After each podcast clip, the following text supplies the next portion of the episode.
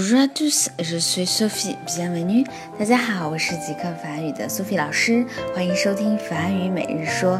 那么在这一周呢，我会教大家几个关于 faire 的短语。faire 是什么意思呢？faire 就是做，但是这个做不一般。在我们的法语当中啊，faire 是一个非常常用的动词，我们把它算作四大天王的最后一个。前面三个分别是 être 是，aller 去，avoir 有，最后一个 faire 就是做，特别特别的实用。那么今天的第一个句子就是 Ce midi, j'ai fait connaissance avec ma nouvelle collègue. 今天中午，我认识了我的新同事。Faire connaissance avec quelqu'un，与某人认识。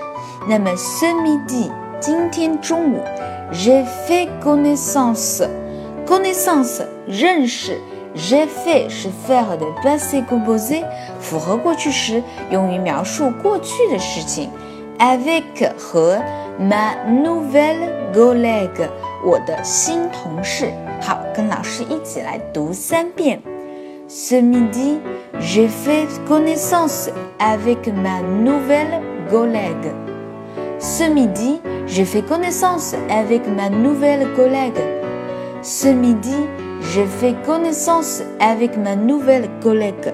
今天中午，我和我的新同事认识了。我认识了我的新同事。